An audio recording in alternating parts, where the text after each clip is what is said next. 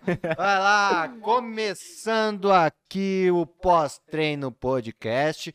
Eu sou Diego Colino, de Lon, conhecido aqui no estado, e estou aqui com meu parceiro Breno Carioca. É nóis, galera, tudo bem? Sejam bem-vindos a mais um episódio do Pós-Treino Podcast.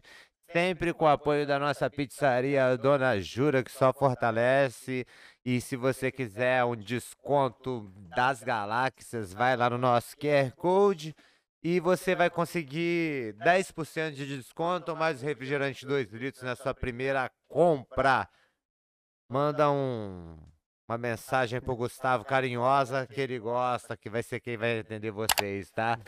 E Pedrinho, Pedro Moura, Tainara, Vitória, o casal mais fofo do jiu-jitsu mundial. Vai competir aí, vai, vai ganhar. Esses vão ganhar dois feríssimas do jiu-jitsu, molecada nova aí, porra, talentosíssima, dedicadíssima, cheia de história maneira pra contar, educadíssimo, gente boa demais. Muito obrigado por virem. É, a gente agradece a oportunidade aí, o programa tá muito bacana e a gente queria muito participar. Que legal, cara. Pô, é maneiro, a gente fica feliz, né? Que tá começando o projeto. A gente tem dois meses, mais ou menos, de. É, né? É, pouco tempo, mas parece que é tanto, tanto tempo, Pô, né? parece que já tem uma cara. É, tem uma cara, porque tá passando bastante convidado. É, o sucesso tá atingindo de maneira arrebatadora. Eu falei, pô, deve ter uns 10 anos. Tá né? tempo, né? E é legal, que nem a gente tava conversando antes, que a gente é de outra geração do jiu-jitsu e tá conversando com vocês que estão vivendo uma realidade que a gente não conhece ainda. Que é, pô, e para quem não sabe, eles, como a nossa convidada anterior, estão na academia Dream Art, no projeto Dream Art, não é academia, não, um projeto todo. É, chegaram por agora, né? Sim, sim, a gente tava fazendo agora o, o período de teste, né, de dois meses, tudo. Aí até agora a gente vai voltar semana que vem pra ver se passamos mesmo no teste, né? Foi um período muito bacana, uma experiência assim incrível, né, Tainá? Chega mais um pouquinho só. che- Isso. Incrível demais, gente. A energia do treino, estar com eles lá, a nossa mente. Eu, eu sinto que eu mudei muito minha mente nesses dois meses que eu, que eu estive lá. Tá muito diferente quando eu cheguei lá, entendeu? O agora. Ah, então é bom que eles estão saindo, é, assim, chegando nessa nova realidade. Aham. É, assustou muito no início. Ah, demais. Pelo menos pra mim, eu, eu fiquei, quando cheguei assim, e muito, eu sou um cara ansioso, então na hora dos primeiros treinos eu tava, tipo, eu não consegui nem dormir direito a primeira noite lá, porque eu tava muito ansioso pra treinar, gosto muito de treinar e ver uma galera que quer a mesma coisa, tipo, me deixou assim até um pouco assustado, sabe? Você fala assim, caraca, todo mundo tem o mesmo objetivo, tem o mesmo foco aqui. E acho que a Tenerife tinha a mesma coisa também. Primeira noite eu cheguei lá na academia às 5 horas da manhã. Treino era sete. O treino era 8 e meia. Oito e meia. né? Né? Então, era uma quinta, a gente chegou numa, numa terça, nós não treinamos. Aí na quarta-feira foi parte é, preparação física. E na quinta-feira foi treino de jiu-jitsu mesmo. Então, assim, a gente é ansiosa demais, que a gente é um casal muito ansioso, os dois. Nossa. Os dois muito ansiosos. E aí eu, eu cheguei e falei, Pedro, você tá acordado? Ele já tava, acho que desde as quatro. Ela mandou mensagem, eu respondi na hora, eu falei, tô sim. Eu Falei assim, acho que eu vou então, a gente fica assistindo vídeo de luta, a gente fala longa. Nossa, deu, deu, deu tempo de, de aquecer pescoço, tempo de assistir vídeo de luta. A gente fez treino de pegada com os meninos lá. E depois a gente vai fazer o treino de jiu-jitsu. A gente tava um pouco mortos, né? Sofremos. Nossa, o gás, eu não tinha gás. Acho que eu, tava, eu fiquei tão nervosa, foi o pior campeonato, eu acho. Tinha, eu respirava assim, pegante. Eu falei, Pedro, tá, Pedro tá bem? Não, Tenara, tô mal, cara. Tô, tô com o coração O meu acelerado. braço, cara, ele empedrejou, cara. Eu nunca tinha sentido isso. Já, a gente treinava muito aqui em Campo Grande, mas acho que pela. Eu falei, a gente ficou tão ansioso que eu, eu fazia pegada, chegava tre... igual, igual faixa branca, assim, de Aham. tremer, assim. Olha, olha o bullying Ele- faixa branca, gente. Não, É, não é isso. A gente já É debateu, é pode isso. fazer. A gente trouxe um faixa branca aqui que autorizou fazer tudo com Em faixa nome de branca. todos os Mas, faixas é, brancas. Mas vou falar a verdade, a gente faz esse bullying porque a gente já passou por isso. Eu tô- na verdade, É, a é, realidade é. mesmo é que eu tô passando, né, na Dream Art. É. Porque na Dream Art, é, no, no time de competição, a gente é os menos graduados, né, os faixa azul. Então a gente faz as coisas erradas lá, entendeu? A gente é os faixa A branca. gente é os brancos lá, então eu tô sofrendo esse bullying ainda. Não, não, não. O, o meu professor fala assim, sabe o que é o faixa azul? Aí eu falo, não, o que, que é? Ele fala assim, é o faixa branca, que acho que é a faixa roxa. Aí eu falo, pô, pegou pesado, faixa branca não. Tá. O- e você, qual, qual a idade de vocês? Eu tenho 19. 19 Oito. e 18. Vocês são novíssimos, né? Essa foi a primeira experiência fora de casa. Eu, eu já tinha ido, já quando eu completei 18 anos, né? Tinha, fui pra categoria adulto, tive a oportunidade de ir lá pro Canadá. Fiquei morando dois meses lá com o Breno, tudo. Só que, cara, aconteceu a pandemia. Bem, foi bem, foi bem na época que eu fui. Eu fui em janeiro. Aí todo mundo falando, ah, é, quando eu cheguei lá, ah, tá tendo um novo, um novo vírus aí. Eu achei que não era nada, né? Tava Todo mundo achou. Todo mundo achou. É. 15 dias Não, eu tava tranquilo. Eu falei, cara, beleza, tô aqui já fazendo minhas coisas, tudo. E tava já tudo focado pra, pra ir pro PAN até na época. Aí deu a pandemia, cancelou tudo, voltei pra casa. Fech- não- Fiquei até triste, cara, pra ir treinar de um tempo assim, eu fiquei muito triste, muito mal. Eu falei, cara, tava dando tudo certo e agora fechou tudo. Mas foi, foi essa minha primeira experiência fora de, de casa, tudo. Foi Já fora do país, Do país, né? E acho que você, eh, Dilon, como já foi também pra fora do país, já. Cara, é muito diferente como É. o pessoal de fora trata os brasileiros que treinam jiu Tipo, eles admiram a gente, é. eles querem ter aula com a gente, eles querem treinar com a gente. Eles admiram demais o jiu-jitsu brasileiro. É, é incrível, sabe? Então é diferente o status que a gente tem como imigrante, porque as pessoas tendem a tratar a gente muito bem lá. Você já foi pra fora também, Tainá? Eu fui, mas eu fui pra casa do meu pai. Não fiquei pelo jiu-jitsu pra fora. Então, a experiência que eu tive pelo jiu-jitsu foi a primeira, foi na Dream Art. Você treinou naquele rolê que você deu? Eu fiz uma- uns treinos de jiu-jitsu lá, mas nada, eu fui mais pra férias mesmo, então, Aham. assim, pouco. Onde que foi? Foi, eu fui pra Luxemburgo, treinei em Luxemburgo, mas fui pra Bélgica. Ah, maneiro. E aí, você achou que, assim, pro jiu-jitsu era um terreno interessante lá onde você foi? A academia que eu fui tinha poucos competidores, né? Mais, mais executivo. Mas tinha, tinha bastante gente lá treinando, tudo era. é, tinha mais treino de nogi do que com pano pra lá. Nossa, a gente tá vendo o pessoal falando. É, eu lembro que tinha bastante já. Campeonatos que o pessoal gosta de competir são os no-gi, fora do Brasil.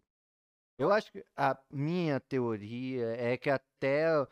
Porque no pano é foda ganhar do brasileiro. Não ganha, cara. No não pano ganha, é não ganha. complicado. E quando eles começaram a colocar um no-gi e ter uma, um resultado melhor ali, com certeza vão apostar no que tá dando certo, né? Até por causa do desinteresse no Brasil no Nogi. Porque se tivesse o mesmo endereço de kimono, também não ia ganhar, não. Cara, Eu é, sou... é- é- é incrível, né? Como que a gente aqui tem a cultura de não treinar no gi, né? É eu fico verdade, né? indignado, porque eu, pelo menos, desde a minha. Desde o começo, sempre gostei de treinar no gi. Eu também muito. adoro, né? Porque eu, eu sempre fui fã do Marcelinho Garcia, tudo. Então, pra mim, é- eu achava muito massa. Porque não tinha como amarrar, você tinha que pensar muito nas técnicas pra fazer. E, cara, mas ninguém gostava de treinar, cara. Em, em todos os caminhos que eu já treinei, ninguém gostava. E já quando eu fui pra lá, já no Canadá, tinha dois treinos por semana de no-gi. E era lotado, todo mundo queria treinar, todo mundo. Lá, no- lá na nossa academia lá, eu cheguei a brigar no grupo. Falei, vocês não vão acabar com treino de competição de, de sem kimono. É. Quarta-feira é sem kimono. Aí já... Mas aí, sabe o que puxa também? O fato de você ter um circuito mais forte de kimono faz com que as pessoas não queiram tirar o kimono para treinar porque você tem uma competição mais forte. O brasileiro, que a Tainara ganhou, já aproveitava Isso, falar. já vamos falar para já É. esquecer. Mostra a medalha Bota aí, a medalha, Tainara. mostra a medalhão. Olha que coisa linda essa metade Ele já telha, né? É. Bota, Nossa. no, bota no é, telhado de é. casa que Nossa. capta energia solar. cara. É, cara, é bonito pra Energia do mundo inteiro, tá louco. E você tem, por exemplo, um campeonato brasileiro da IBJJF, ele tem mais valor aqui dentro do que o no-gi, o brasileiro no-gi. Sim. Com certeza. É, a gente, o mundial sem kimono não tem o mesmo peso do mundial de kimono. Né? Então, aí, aqui no Brasil, como a gente, a maioria dos campeonatos são de kimono, 80% talvez, ah, vamos treinar de kimono. Né? Não vamos tirar o kimono porque a gente vai precisar lutar campeonatos agora. Assim, depois que começou a instituir os campeonatos com e sem kimono dos Opens, as pessoas começaram a ter mais atenção, né? O Pedrinho ia pro campeonato, a Inara voltava com cheio de medalha, aquele negócio grandão, ganhou quatro categorias. Porque A podia lutar- IBJJF, hein, que dá uma medalha por categoria. É, Não IB, Vai voltar do campeonato com mais de 20 medalhas? Não Pô, dá, premiação em tesouro não existe. É, não dá, não dá, não dá, cara. Na, na IBJJF, eu acho que o máximo que tem como ganhar é. São quatro. Não, são. Porque tem os absolutos também. acho que Então, peso e absoluto com e sem kimono. Quatro medalhas, É no verdade, máximo. verdade. Dá quatro medalhas no máximo. Não dá pra ter mais que isso. Então, se na sua cidade chega um maluco falando que ganhou 10 medalhas, é mentira. Você não pode disputar o Kids e o Master junto, entendeu? Ou você é que. Não, eu acho que Master e adulto pode lutar ainda. Master e adulto. Se Pode. você pagar as duas É. inscrições. Pode, o Ardinski fez isso agora no World Pro. Ele lutou o Master e depois lutou o adulto no outro dia. Ganhou os dois. Master Os E ganhou o dois, né? adulto, É que eu sou né? muito fã do Ardinski. Quem foi? Adam Ardinski, Ah, o Adam Wazinski, É, né? é, de- da, da Polônia. Polônia. Nem joga parecido, né? De, de guardar. Cara, sinistro. É. tá, Só um agora ele, se falar dele, ele vai chorar aqui, porque ele se emociona falando dele. Manda um abraço pra ele que a gente vai marcar ele no podcast. Ele não vai. Manda em polonês. Ah, ele não vai em polonês. Vai ser Manda em inglês, manda em inglês. I love you so much, É, Adam. manda um abraço um, pro Adam Wazinski. A gente sabe nem falar seu nome aqui no Brasil, mas a gente assiste sua luta. É, Luta e esse bem. aqui é seu fã. Muito fã dele, tá É, vamos começar já, é, já pegar. Quem são os.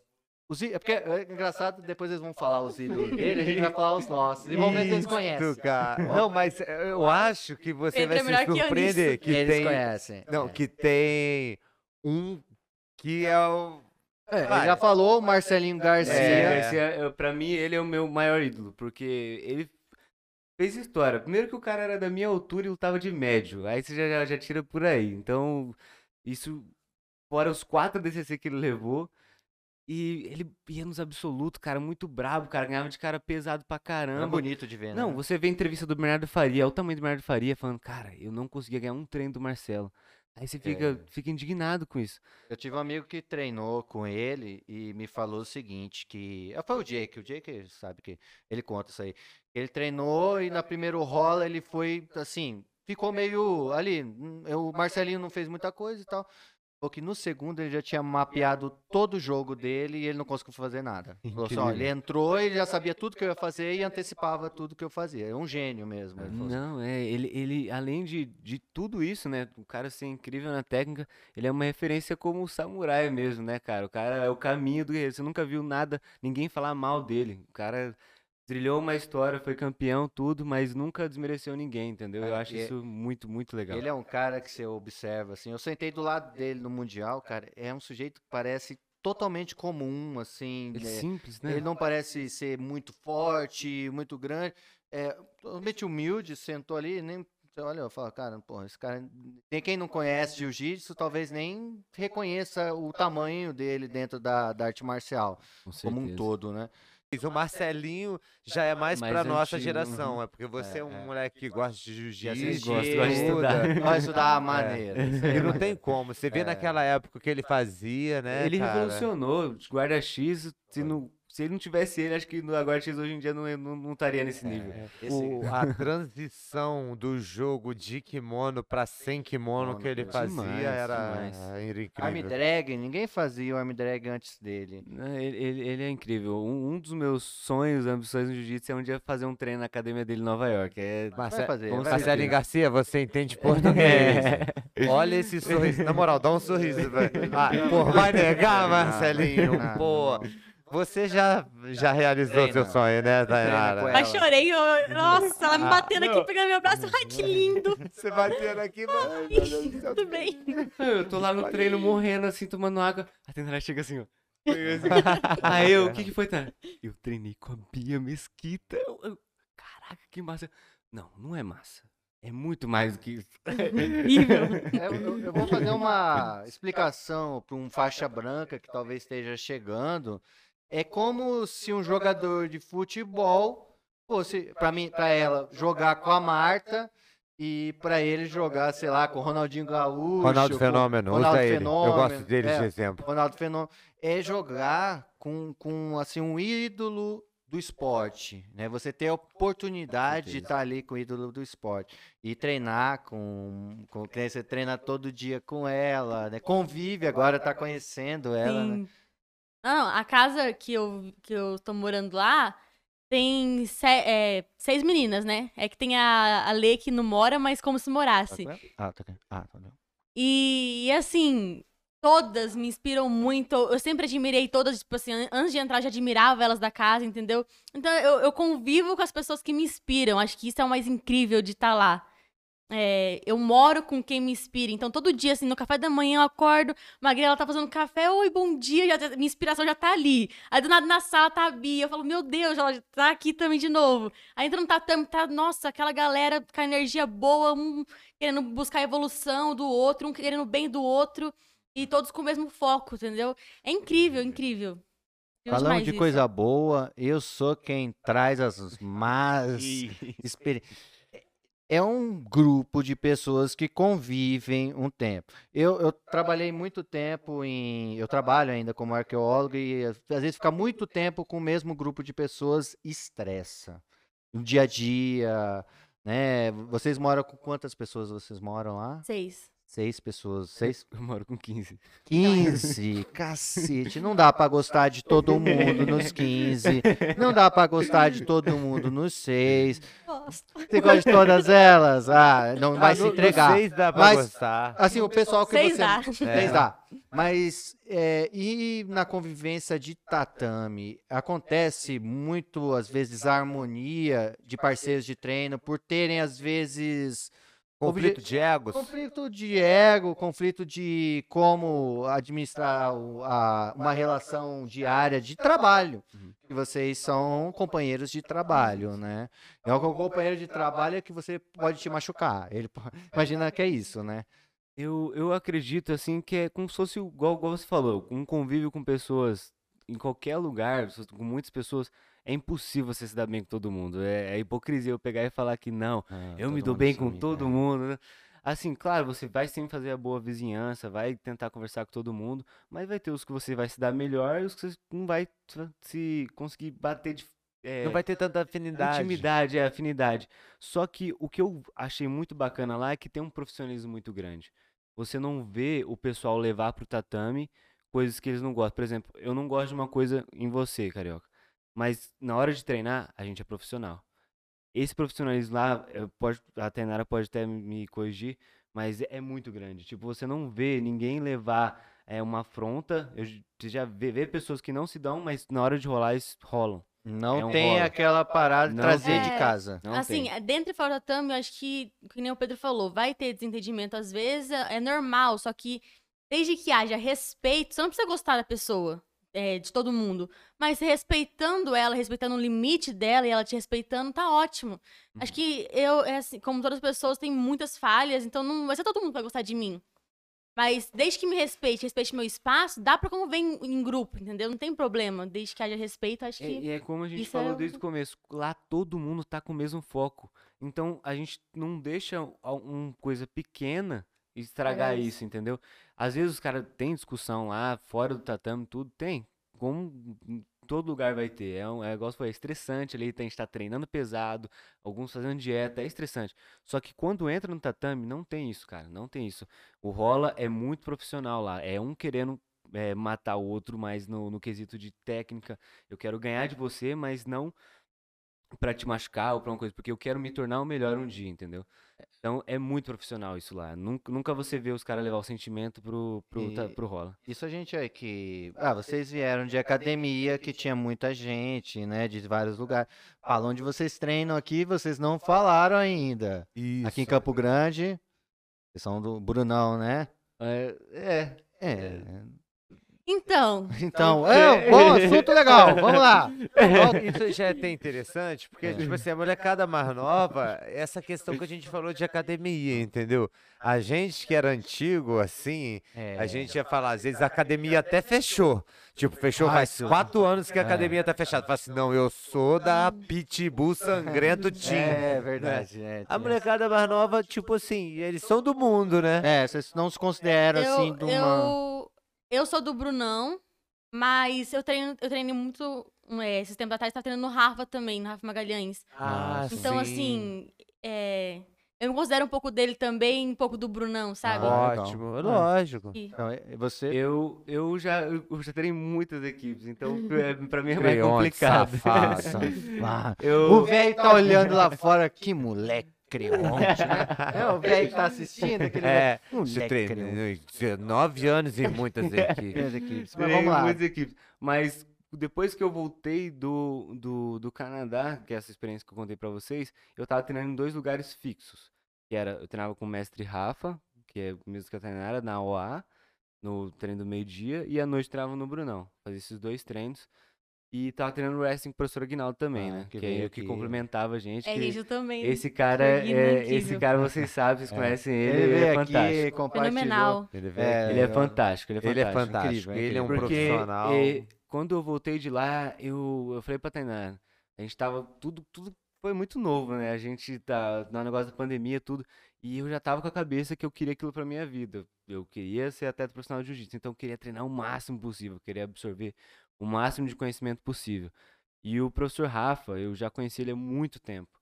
E pra quem conhece, então, quem estiver assistindo aí o podcast, ele é um cara muito, muito técnico. E sempre me ajudou muito. E aí ele, ele era a única academia que estava aberta no, quando, eu, quando eu voltei. E ele me acolheu, tudo, me ajudou bastante. E nisso, depois o Brunão abriu, continuei treinando no Brunão, fui treinando e fui complementando. Depois também, agora já mais. É, antes um pouco de eu ir pra Duniar, já tava treinando lá na Aliança com o Mestre Carioca Ah, também. Então eu sempre busquei o máximo de treino possível porque eu queria evoluir. Eu nunca pensei assim, ah, eu tenho que representar tal equipe, tal, tal. Eu Nossa. sempre que eu quero, quero evoluir, eu como jiu-jitsu, eu como pessoa, ao máximo. Sempre foi, foi isso. E eu tenho, agrade- agradeço a tantos mestres que todos me passaram um pouco do conhecimento deles e estão fazendo parte da minha história, assim. Então, esse é o futuro, eu acho. Que Eu, é... Olha que maneiro. que nem a gente Grato tava aos falando. dois, não, pre- não tá preso em nenhum lugar. Estão na É. Dream Art atualmente, mas grato a dois. Eu acho massa, cara. Eu acho Eu massa. também acho que é um, um momento, acho que é uma cultura mais saudável em relação a, a você ter liberdade de, de ir e vir e treinar onde você quiser, né? Que Uhum. nem, é, no caso, quando vocês vêm para cá, para Mato Grosso do Sul, agora é férias, né? É, é literalmente isso. Não quer treinar? É, não, eu, eu quero muito, mas Sério? eu só não posso. Você também? Eu também. Nossa, eu tenho, eu tenho o patrocínio da Wolves, né? Treino lá a parte física com eles. E aí eu falei, Pedro, antes de eu vou treinar lá. O Pedro tá mas tá de férias. Ah, só um, dois treinos no máximo, entendeu? Só pra dar uma suadinha. né? A, a gente vai confessar que a gente é viciado em treino, entendeu? Tipo, Eu sei que eles são viciados. eu, eu, eu, eu hoje, cara, eu fui levar a minha irmãzinha pra treinar o wrestling, né? Ela treina o wrestling lá no professor Aguinaldo. Coisa mais fofa ser irmã. Eu, eu fiquei louco pra entrar no tatame. Eu- se eu não tivesse lesionado, eu ia entrar com certeza. Tava com muita vontade de treinar, muita vontade mesmo. É, eu acho que é por isso que eu gosto tanto de jiu-jitsu. Eu não faço por uma obrigação. Não é, eu não, não me sinto, eu não acordo de manhã e falo, nossa, tem que treinar hoje. Eu acordo querendo treinar, entendeu? Querendo treinar, aprender o máximo, porque eu acho que é uma coisa que sempre tá inovando, sempre vai ter que estudar. Não adianta você ficar ali e falar assim, ah, não, eu já sei tudo de jiu-jitsu. Você nunca. você nunca vai saber nem metade do jiu-jitsu. Ele, ele vai sempre estar na sua frente. Vo- Você já participou de outro esporte? É, canoagem, né? Canoagem é a forma correta de falar? É o certo, esporte- canoagem. canoagem e tipo você era também cara um moleque sinistro da canoagem ganhava tudo né Eu fui bem, eu, eu Então, me destacava dá. bastante na é, canoagem. tu ganhava tudo pô um maluco que ó semana e você também tinha possibilidade de viver desse esporte ali de criar uma carreira profissional a relação do seu treino de canoagem é, que você tinha, assim, era tão prazerosa quanto a do jiu-jitsu, um pouco, ou já era... Como que era? O que, e o que fez você falar assim, não, canoagem não, jiu-jitsu? Cara, é, realmente era da mesma forma, o mesmo prazer. Tanto que eu remava todo dia. Todo dia eu remava lá no Parque das Nações, tudo. É, até uma parte da. Quando eu tava com uns 16 anos, eu quase migrei só pra canoagem. Eu tava treinando menos jiu-jitsu, treinava jiu-jitsu três vezes por semana. Foi bem na época que eu fiquei juve, é, fui pra categoria juvenil. Peguei azul, eu tava, gos- gostava muito de jiu-jitsu, mas eu tava vendo mais meu futuro na canoagem. Foi quando eu ganhei o brasileiro, tudo. Tava, tava encaminhando as coisas mais. Só que aí começou, né? Aquele conflito, tudo. Aí comecei a ganhar também as coisas no jiu-jitsu. E até se de- eu não me dedi- dedicava tanto no jiu-jitsu como me dedicava na canoagem. E aí começou a ter aquele conflito. Um mês tinha campeonato de jiu-jitsu, outro canoagem. Eu lembro que quando eu fiz 17, quase todo final de semana tinha uma competição. E aí começou a ficar inviável, tava ficando, tava vindo lesão, tive lesão no ombro, tava ficando inviável também por grana, por várias coisas, fora isso tinha escola. Então eu tava, eu tava, cara, eu, eu, eu, eu- meu, meus 17 anos foram bem intensos. Eu quase todo final de semana eu viajava pra competir e era toda vez treinando, não tinha tempo pra nada. E aí meu pai falou assim, cara, eu acho que se você focar em alguma, em um, em uma dos esportes, vai ser melhor, você vai conseguir destacar mais. Porque todo esporte de alto rendimento tem as pessoas que são boas, as que são ótimas e as que são excelentes. E eu acho que pra você chegar na perfeição de ser excelente, você tem que ser focado só em uma coisa só, só naquilo. Pede muita atenção. né? Uhum. E aí, com muito tempo, fiquei pensando muito, muito, muito mesmo. Eu, eu decidi, eu vi que eu gostava mais de jiu-jitsu. E quando eu tinha minhas conquistas no jiu-jitsu, eu ficava mais feliz de quando eu conquistava as coisas na canoagem. Não que eu não goste de canoagem, eu goste menos, mas eu via que quando eu conquistava as coisas no jiu-jitsu, eu me sentia mais realizado do que quando conquistava na canoagem. E aí eu decidi parar a canoagem e focar no jiu-jitsu. Aí hoje eu ainda faço por hobby, porque eu- é, faz parte de mim, é uma coisa que eu gosto muito.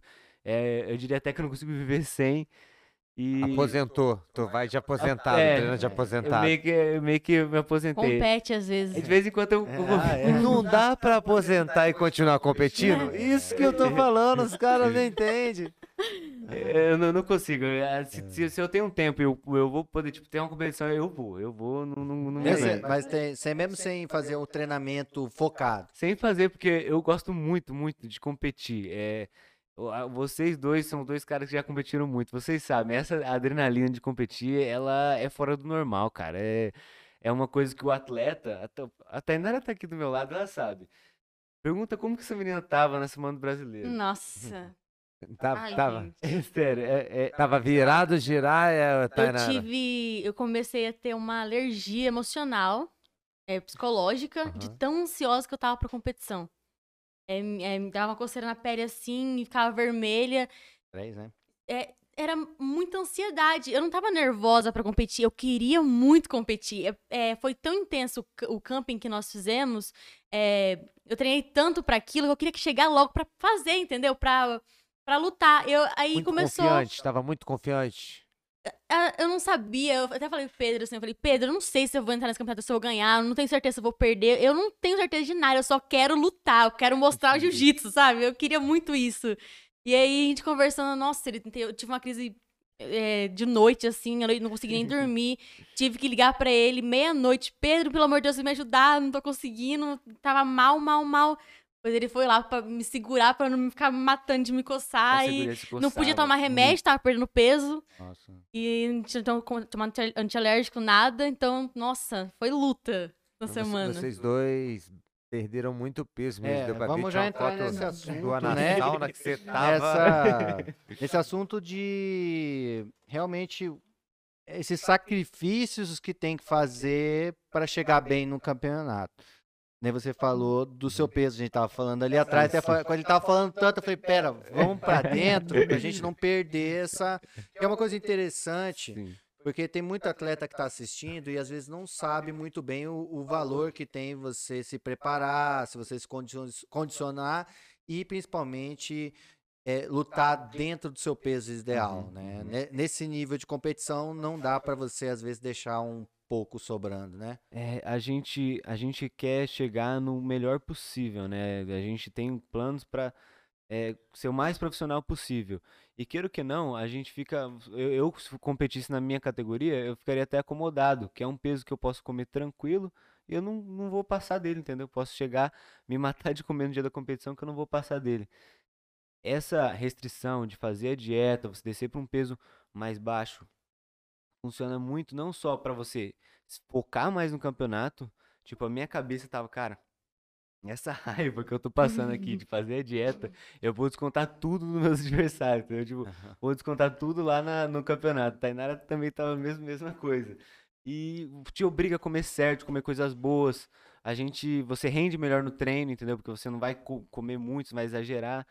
E é, é que já entra naquela parte de todo o sacrifício que você faz, de se privar de muitas coisas, pra no fim você chegar no resultado que você quer. é, tudo esse sacrifício que a gente fez, treinar in- intenso, dieta, eu, eu coloquei muito na minha cabeça para esse campeonato é, o merecimento. Eu vou lutar até o final, porque eu fiz muito pra estar ali. É, eu mereço é, sair na porrada com outra menina, entendeu? Eu não, eu não tô inferior a ela nos treinos, na alimentação, eu, não, eu, eu sempre fiz por onde. É, então eu mereço ser campeã. Eu vou lutar até o final pra ser campeão, porque não foi de graça pra estar aqui, entendeu? Não foi fácil. Então acho que isso me deu uma motivação a mais pra lutar. Realmente, então, chegando, concluindo assim, fortalece a sua mente fazer isso. Não só, só assim, ah, eu vou baixar a categoria porque eu também vou ficar mais forte na categoria de baixo. Não é só isso. Fortalece a sua cabeça, porque você fala assim, cara, eu me lasquei tanto pra chegar aqui, eu não vou dar menos do que 100%.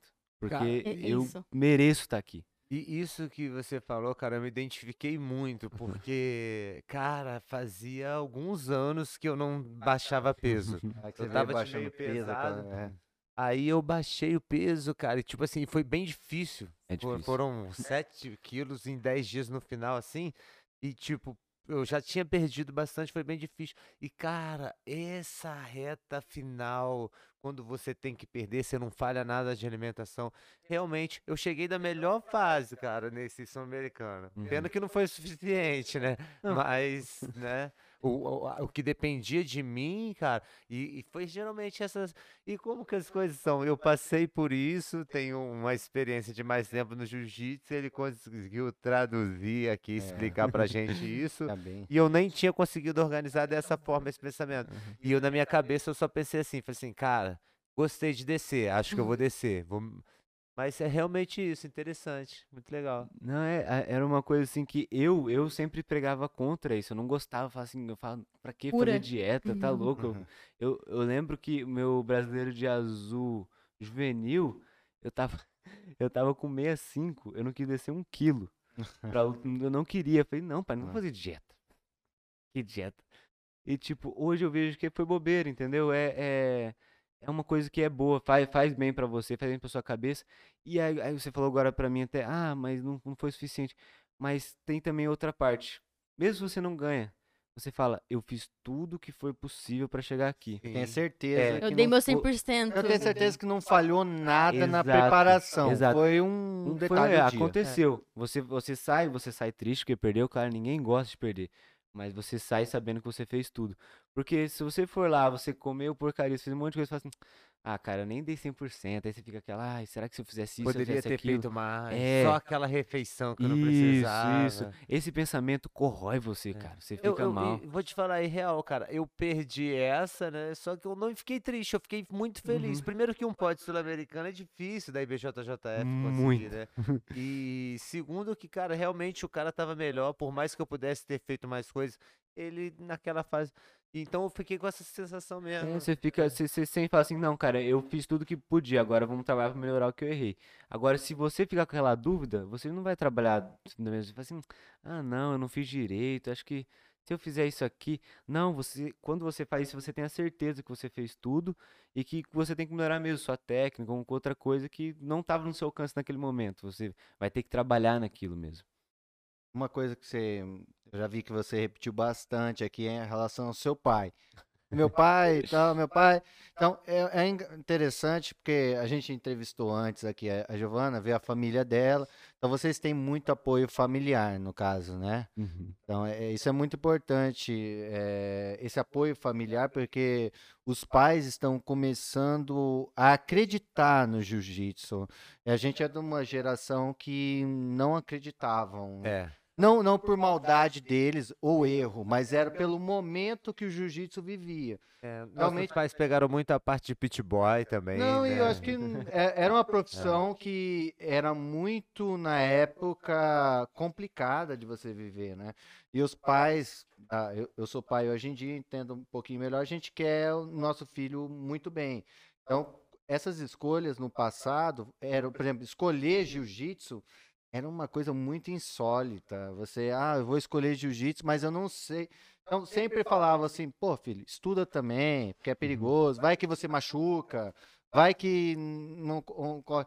E vocês estão com os pais que acreditam realmente na parada. Pode falar um pouquinho do seu pai, abre o coração aqui. Manda um beijo pro Ah, Beto. Manda um beijo, agora- na moral. Manda um É, beijo pro Beto. dele é, é, é, pra mim é, é demais. Ele, todo mundo acho que aqui do estado conhece ele, né? Porque eu- o Betão ele é uma pessoa incrível, porque Dilon, ele não apoia só eu, ele não apoia só o Pedrinho no jiu-jitsu, ele apoia o jiu-jitsu no estado inteiro, cara. Se, é, ele não gosta que fala, mas ele ajuda todo mundo, cara. Todo mundo ele tenta ajudar um pouco no meio do jiu-jitsu. Ele é, ele é fã, ele quer que o esporte cresça, entende? Ele é um cara incrível, cara. Eu, eu devo tudo, tudo que eu sei na minha vida eu devo pra ele, meus valores, no jiu-jitsu, tudo. É, e é até engraçado. Ele é um cara que foi criado fazenda, tudo, não tinha muito conhecimento do que era o esporte. Aí ele, com 35 anos, ele foi começar a fazer jiu-jitsu comigo, sendo um cara totalmente rústico de fazenda. Você imagina? Imagina. Cara, foi, pra ele foi um choque, né? É. Ele apaixonou.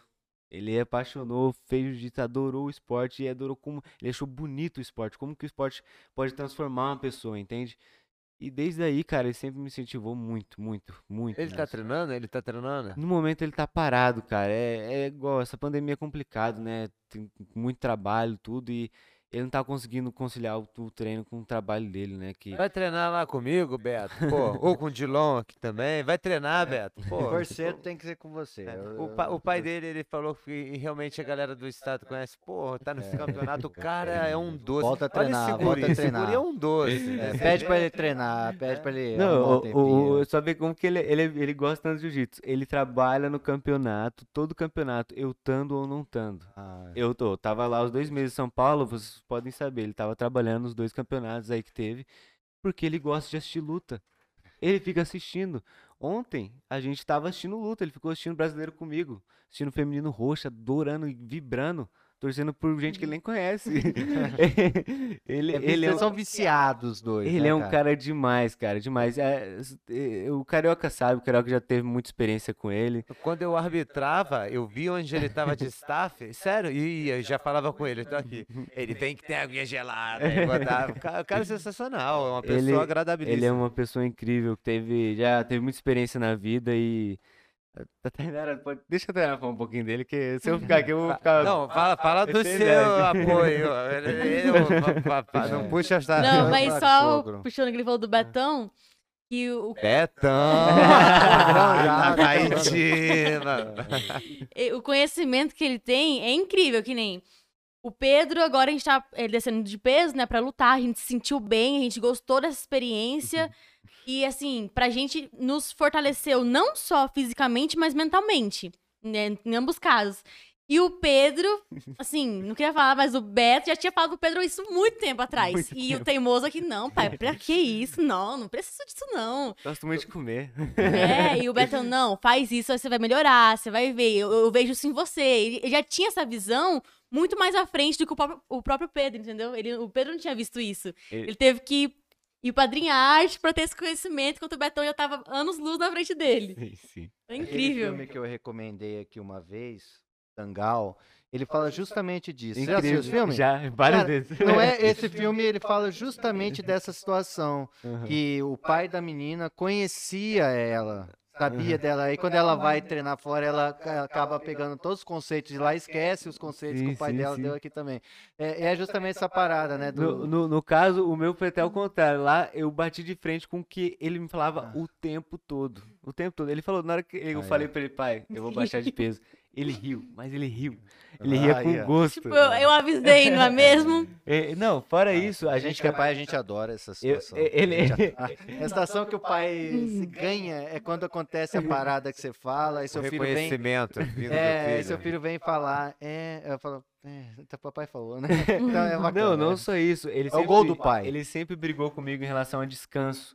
Porque, igual eu falei, eu sou viciado em treino. Eu queria treinar desde as 5 da manhã até as 8 da noite. Ele falava, Pedro, você tem que ter descanso.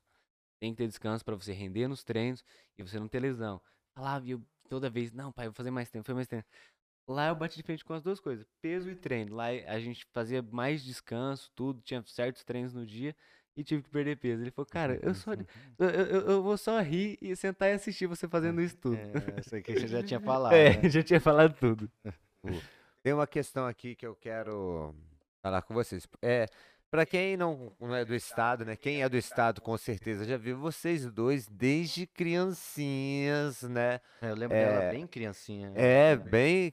Ele, pô, eu lembro, acho que quando eu saí daqui, ele tava aparecendo ainda. Quando eu voltei, já, caralho, É, é, mas ele- eles estão desde É. bem novinhos. Não sei se criancinha, assim, você vai falar criancinha, af, eles já, né? Mas, mas desde pequenininhos É. aqui no cenário do jiu-jitsu e sempre se destacando pela técnica. A, a Tainara, principalmente, ela, a técnica é sério, desde novinha a gente via ela fazendo coisas Tem que técnicas. lutar com meninas bem mais pesadas, É, né? com- não no tinha. estado, uma- assim. Uma consciência técnica que você via aqui, né? E o, o Pedrinho também muito técnico, só que esse moleque ele também ele é, ele quebra completamente aquela a- a- aquele estereótipo do cara duro, da- daquele cara, porque de você pega o cara duro, você vê o maluco com a cicatriz na cara, né? mano? Esse Que moleque com esse fofinho. sorriso, ele é sério, ele tem um coração que eu poucas vezes vi igual, cara. E- então, e desde pequeno eles já têm as características deles, conhecido, e sempre foram muito dedicados, sempre treinaram muito, né? Jiu-jitsu, wrestling, eu já, quando eu fazia lá, agora vou voltar, professor, meu joelho tá ruim.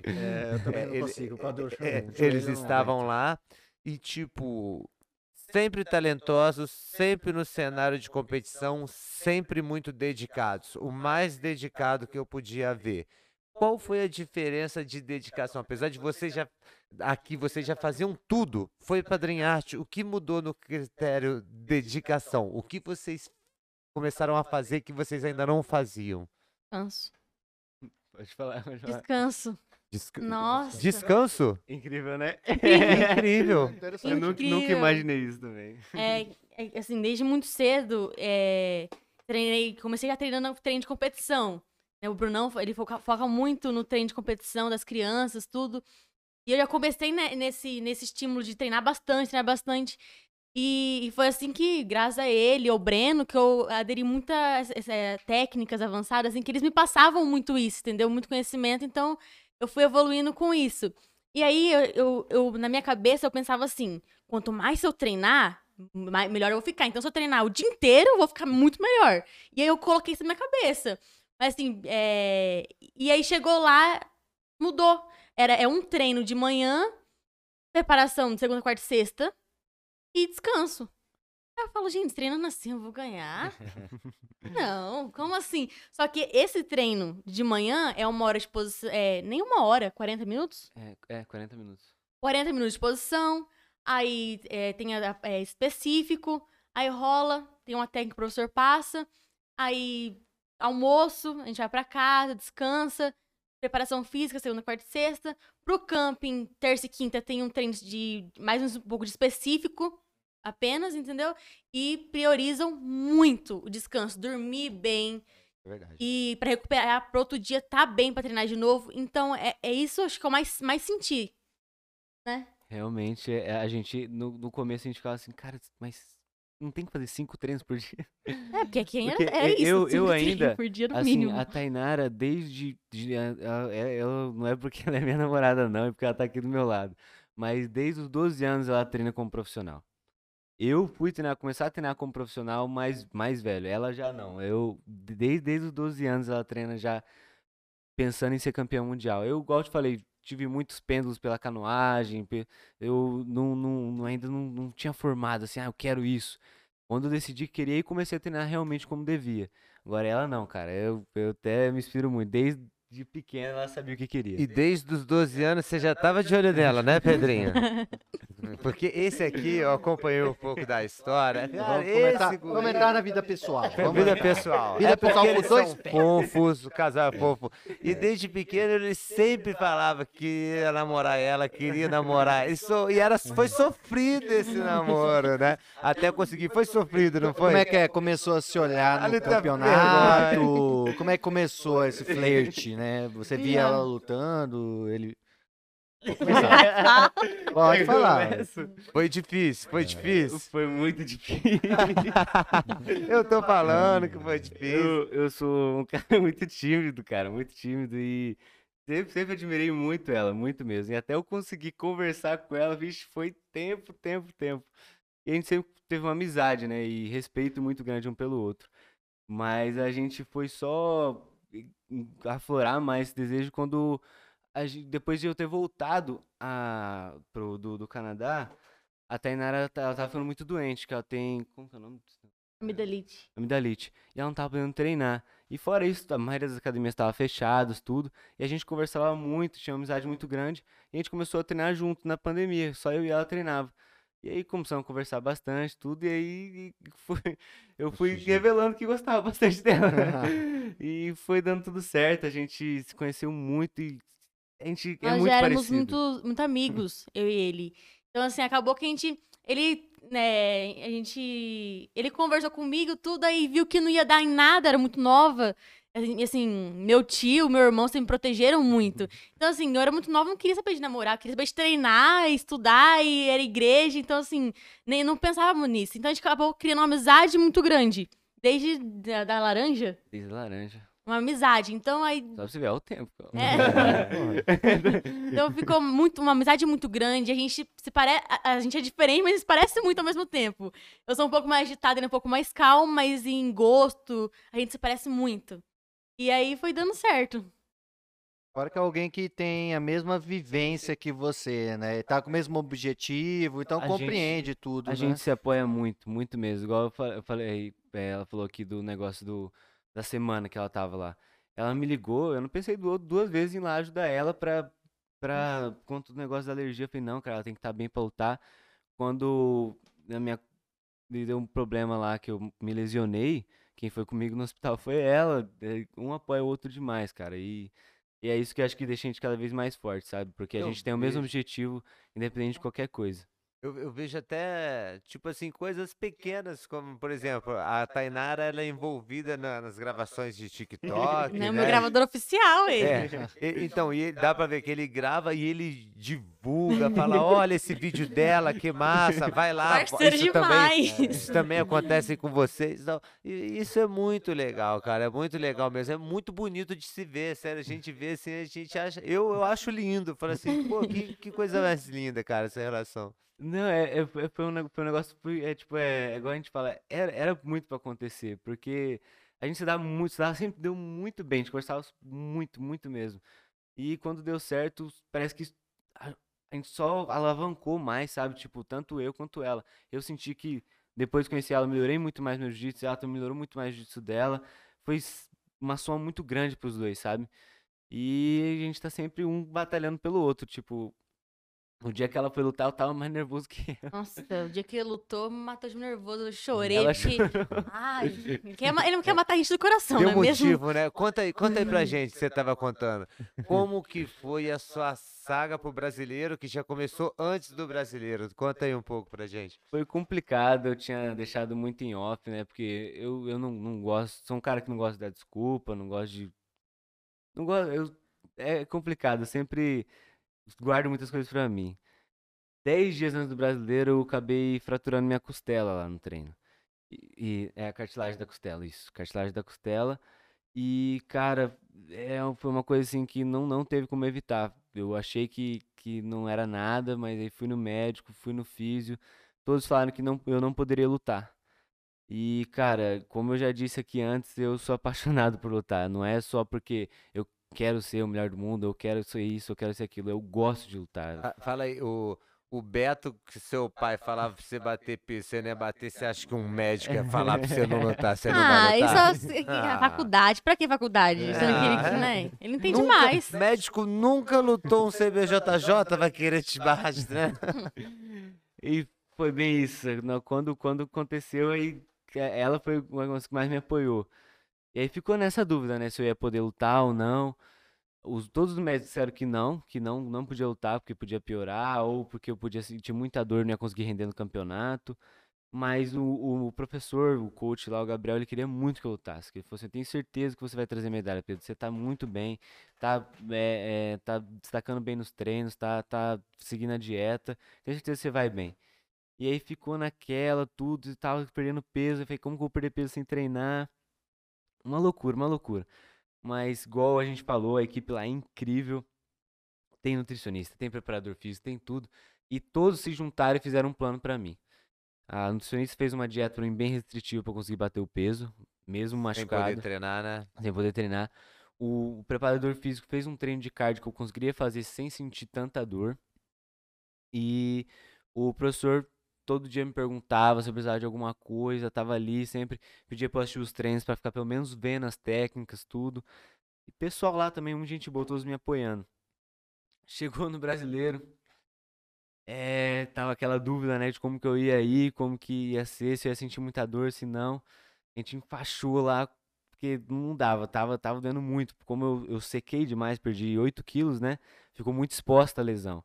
A gente enfaixou pra tentar dar uma amenizada lá, né? Tainara doida falando pra mim não lutar. Ah, complicado. É, meio, eu fiquei dividida, porque a gente. É, falei muito com a sobre isso, né? Que é a mãe dele. Como atleta, eu entendi ele querer lutar, porque como atleta eu ia querer lutar também. Não sei se eu conseguiria, porque ele foi muito forte, acho que eu não conseguiria com aquela dor. Mas como atleta eu entendia esse lado dele querer lutar. Mas, como, mozão- namorada, eu falei, você tá louco? É, Você não vai lutar, não. Aí eu falei, e agora? Eu fiquei muito nervosa com a situação, ele ficou E nervoso. você sabia exatamente tipo, como a situação dele. E né? o esforço que, era a gente sério. teve pra. na- é, o camping que a gente passou pra, pra, pra competição, os esforços, a- é, os estudos foram muito intensos. Pra chegar e não competir é muito difícil É falar pra um atleta, "Ó, você não vai lutar. É difícil. Entendeu? É muito se entregar complicado. é complicado. É porque é muita frustrante. coisa, né, cara? É, e é um campeonato que, pelo menos assim, é, todo mundo que eu conheço do jiu-jitsu fala, todo mundo quer lutar um brasileiro. É um Uhum. campeonato sensacional. Então, eu sabia que, pô, deixar passar agora, só ano que vem eu poder lutar de novo. E aí eu ia ficar com aquela dúvida, vai, se vai- será que se, se eu conseguisse? Eu mais tradicional do Brasil. É. O brasileiro acontece desde 1994, pela CBJJ. Teve um em 93, mas não era ainda CBJJ. Uhum. E a partir de 94 começa o brasileiro. E sempre foi no, no cenário no, de competitivo, brasileiro e mundial. Aí depois começou brasileiro, PAN e mundial. Brasileiro, PAN e mundial. Então é um campeonato que tem uma tradicionalidade, assim, ganhar um brasileiro. É gigantesco. É. Não, é, é- ó, essa menina que tá aqui do nosso lado, ela, ela é incrível. O que ela Então. fez é feito histórico. Todo mundo um- sabe disso. uma medalha de brasileiro. Nossa, quando você vai para fora do país e coloca isso em qualquer currículo, o pessoal fica louco. Cara, você Louco, foi não, campeão não brasileiro, é muita Então, coisa. É, na minha cabeça eu não conseguia me enxergar sem lutar esse campeonato. Ele fala assim, Tainá, eu não consigo me ver sem estar nesse campeonato. Ainda mais você vê a equipe inteira aqui, imagina, lá é uma equipe de competição, todos iam competir. Só eu não competia. Eu falei, não, não dá, cara, não faz, não faz parte de mim isso. E aí não tava tomando os remédios, porque se eu tomasse remédio meu peso ia subir, eu tava na briga com peso, então tava sentindo dor pra caramba. Não dormia a semana inteira antes do campeonato. Um pouco de ansiedade, um pouco de dor, porque rolava na cama, tu e a costela. Era horrível, cara, horrível. Aí, um dia antes, meu pai mandou mensagem meia da noite falou: Você vai lutar mesmo, Pedro? Eu não vou conseguir assistir sua luta. Não vou conseguir assistir você lutar com dor. Aí eu conversei com a Tainá e tudo, a Tainá falou, eu duvido que ele não vai assistir. Ele vai assistir. Eu duvido que ele vai assistir. É. Aí, cara, aí foi. Cheguei lá, aquele ginásio, aquela adrenalina, tudo. Lá no Rio de Janeiro, Lá no Rio né? de Janeiro, que chamou lá a categoria. Eu só tava pensando, falei, cara, eu só quero lutar jiu-jitsu, só quero lutar jiu-jitsu, não vou pensar em resultado, quero lutar jiu-jitsu, quero lutar jiu-jitsu, foquei isso na cabeça. Bati o peso, nossa, quando eu bati o peso, eu, eu tava com tanta, com tanta fome de vontade de comer casa dieta restritiva que eu matei, matei três pão pra dentro, rapidinho. Pô, pra ir pra luta. É, daqui a vai pra luta, né? Daquele aquele carb up lá. Aí, fui pra primeira luta. Primeira luta, o cara me chamou pra guarda, assim. Eu senti que eu tava faltando muita mobilidade. Eu sou um cara que gosta muito de, de um, tem um jogo bem explosivo, tudo. Todo mundo que já viu luta minha sabe, eu não paro. Não conseguia fazer minhas coisas. Eu comecei já, já com conflito com a cabeça, né?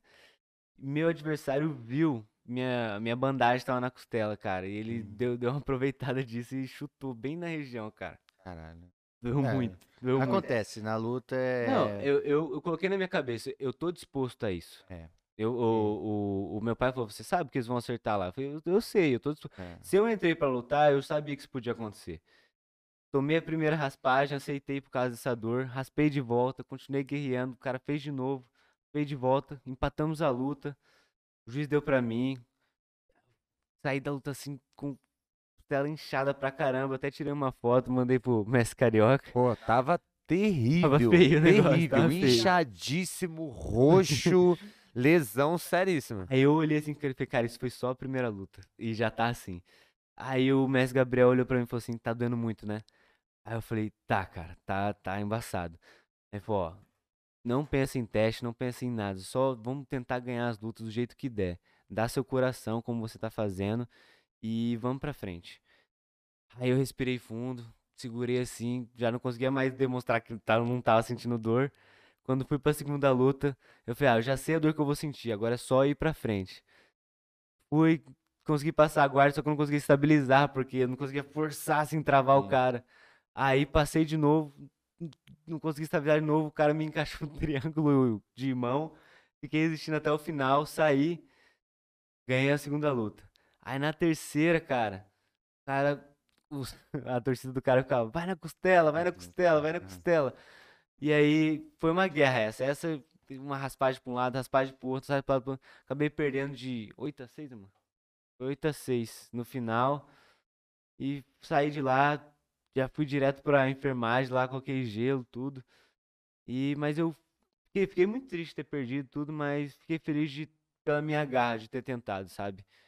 Tipo, Se eu tivesse passado daquela última eu ainda conseguiria pegar um, um pódiozinho lá, que seria muito maneiro. Mas eu fiquei feliz porque eu, eu sabia que eu poderia chegar mais longe se eu tivesse bem. Se eu tivesse bem, eu poderia ter, ter levado esse campeonato. Isso fortaleceu muito minha mente. E eu falei, cara, agora acho que nu- nunca mais vou ficar com medo de algum campeonato grande assim. Dica de um velho pra você é quando na sua idade ainda recupera, mas Uhum. vão tomar cuidado. Quando você fica mais velho, é, a recuperação começa a ser mais lenta e algumas lesões, se você não tratar elas imediatamente, elas podem te prejudicar. No caso, ele, você crônica, sabia né? que daria. É, né? sabia que Você daria. né? Você Aham. sabia pelo seu treino Sim, que você sim. conseguiria, pela sua técnica, Sim, sim, eu, eu- falei, cara, e, e também coloquei na minha cabeça assim, se eu realmente sentisse que tava impossível, eu não iria. É, Tem, tem que ter, ter uma consciência. E, e a sua trajetória até o ouro? Conta pra gente aí, como é que foi, Tainara? É, Pode falar até antes do brasileiro, É, coisa. Conta aí. O, o que, tipo, assim, eu quero falar sobre esse brasileiro. Começa da onde você acha que começou a história dessa medalha. Então, é, no último brasileiro que eu lutei, eu perdi em 2019. Foi, que que nem o Pedro falou sobre dieta, né? Podia ter lutado na minha categoria, mas eu falei assim, 2 quilos pra cima, 2 quilos pra baixo, eu vou 2 quilos acima, né? Um brigadeirinho na mesa. Brigadeiro comendo tudo errado, vou lutar, vou, só vou lá fazer jiu-jitsu. E aí eu preferi ir na categoria de cima, tava 2 quilos abaixo do peso, eu poderia perder 2 quilos e lutar na minha categoria normal, ou, ou 2 quilos acima e, e tentar a de cima, né? Eu preferi a de cima.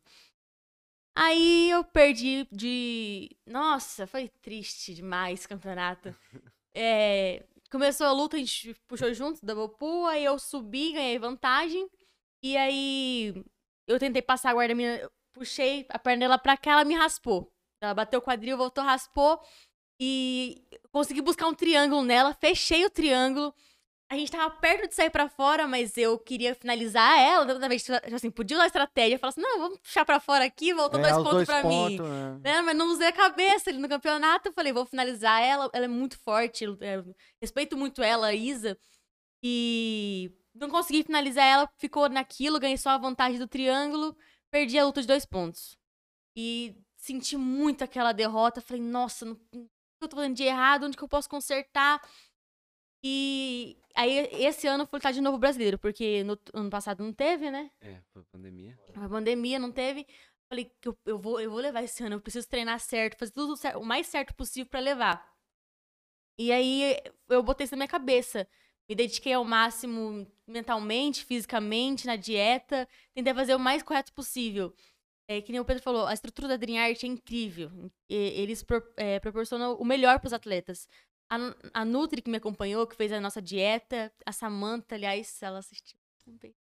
Fala pra ela Ela- assistir. É, assiste aí. se não assistir, Samanta, pô, vacila? Ah, é. Nossa, ela é inspiradora, é, paciente, nos acalmava, assim, eu, eu desesperada. Meu Deus, Samanta, bati tanto hoje, ontem eu tava mais leve, acordei mais pesada. Ela, calma, tá tudo bem, vamos fazer assim. Toda paciente, excelente. O Lúcio, nosso, ele passou um treino ótimo pra gente perder peso. Então, assim, tentei fazer o melhor em cada um deles. Fazer a dieta mais correta possível. É difícil, gente. Como é difícil fazer dieta? É difícil demais. Tentei fazer o mais certo possível, treinar a força o mais certo possível. Aí a- o que eu acho mais importante na competição é o mental. Porque a gente faz tudo certinho fora, né? A gente treina, treina força, treina técnica, treina o gás, dieta, mas na hora de competir é o mental. E aí a, a, a Bia falou assim pra gente, sobre, é, ela faz, é, como que é o nome do É, atleta campeão. Atleta campeão. Ah, sim, já ouvi falar do Instagram. E a ela- psicóloga, né? Que... Sim, e ela levou pra gente, sobre- falou sobre isso. E, Meninas, vamos fazer, vamos fazer. Aí acabou que ela pagou pra gente um. é, um curso, o básico lá do curso pra gente fazer, e ia buscar, entendeu? Ela falou assim, ó, gente, vou dar pra vocês o e-mail, a senha, vocês estudem.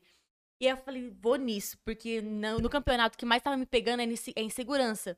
Eu falei, vou treinar meu mental o máximo possível. É sério que você, pe- é, você parece estar muito segura nos campeonatos que eu te vejo lutar. Não parece? A expressão dela, É, tipo, é. a pessoa tá, ela tá aqui. Mas é que a gente não sabe, porque chega nesse nível de Não. competição, são, tá todo mundo com a mesma cara.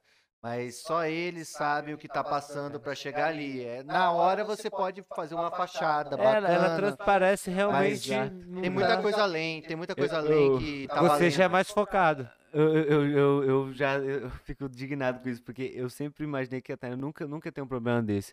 Por Eu conta- também, ela falou, fiquei surpreso. Nossa, eu sou é, eu fico muito insegura, muito insegura mesmo. Ficava, não mais. Ficava E muito agora insegura. atleta campeão. Mas é campeão, isso- Bia, aí- obrigada. Isso é interessante para até você mostrar para quem está começando é, que, que é comum você ter insegurança, Uhum. não é coisa só você está sentindo isso.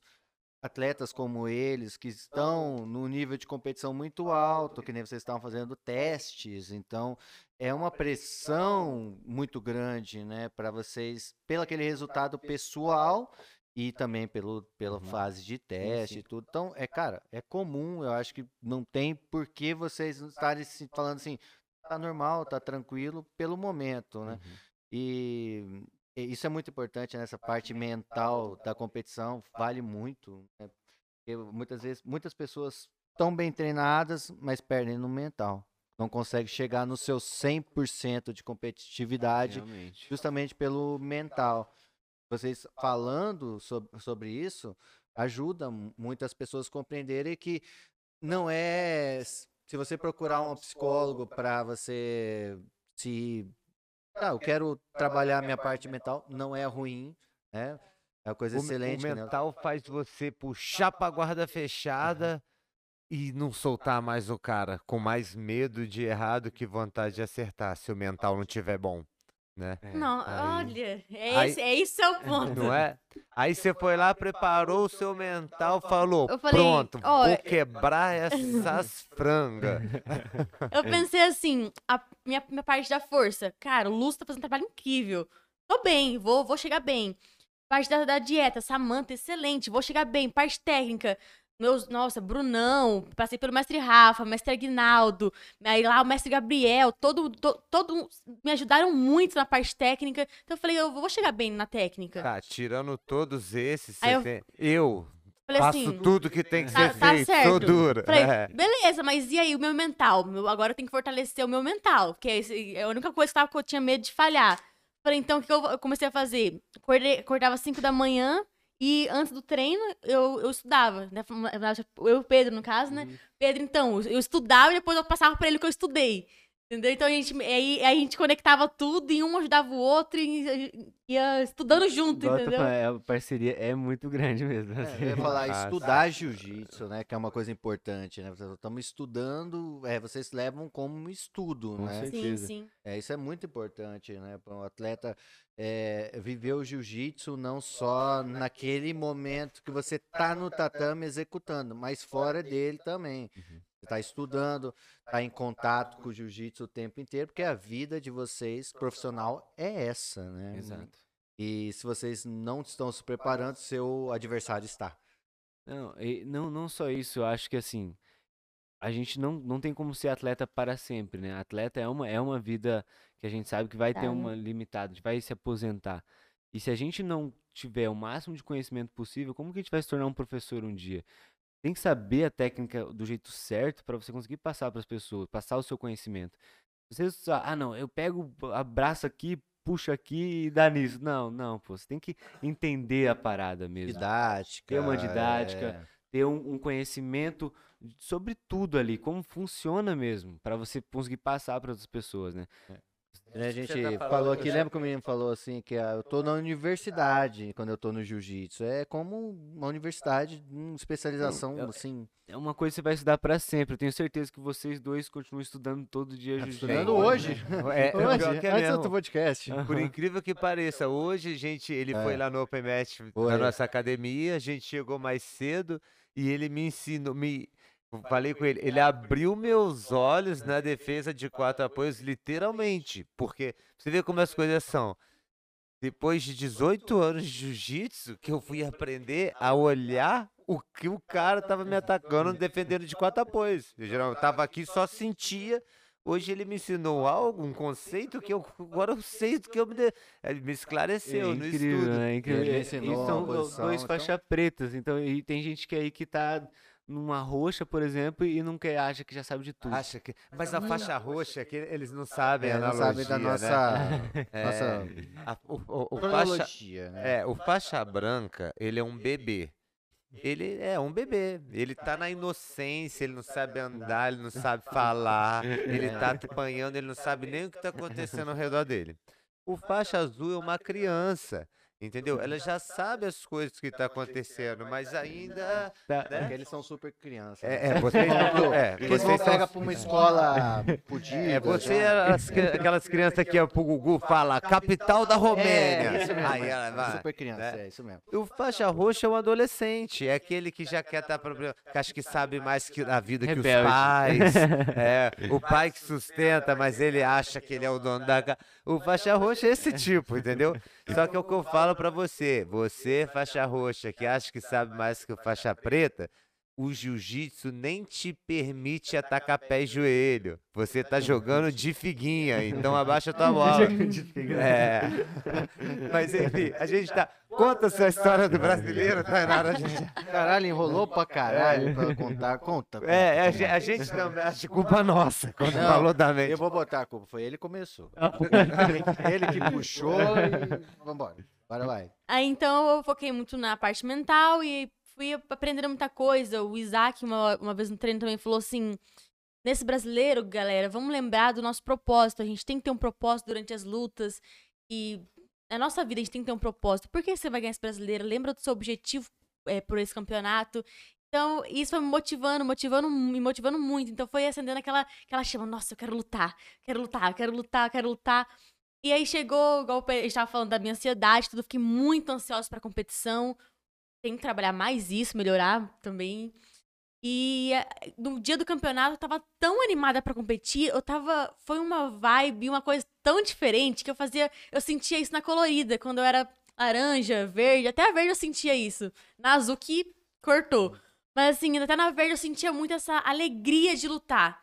Não era, não era algo tenso para mim, não era algo Se- tipo. Se divertindo. É, não era algo tipo, ai meu Deus, se eu- perder, vou ser rejeitada, se eu perder, eu vou ter que provar algo pra alguém. Não, eu só queria lutar jiu-jitsu, entendeu? E, aí eu falei, Pedro, eu tô sentindo isso. Eu quero lutar, eu quero lutar. E, eu- e no- quando eu cheguei no ginásio, nossa, eu tava a, a Duda, minha, minha parceira de treino, a Giovana, é, que foram as que competiram no mesmo dia que eu, eu olhava pra elas assim, sorriam uma pra outra, hoje é o dia, vamos lutar, hoje vamos lutar, é aquela felicidade. Elas me inspiram demais. E, eu, e aquela coisa boa, então eu lutei de uma forma diferente. Eu até escrevi no meu post, eu lutei feliz. É, é, a primeira minha primeira luta já fui sorrindo, me chamou pra lutar. Eu, eu, Tainara, aqui, ó, vamos, vamos entrar. E sorrindo e fui pra, pra, pro, pra luta. Chegou lá, ganhei a primeira luta. Aí eu voltei assim pra, pra área e fui comer, né? Porque na dieta tinha um pão de- com leite. um doce de leite, com Nutella, com geleia. Fui, ó, tá comendo. Pão com doce de leite. Nossa. É perfeito. Perfeição.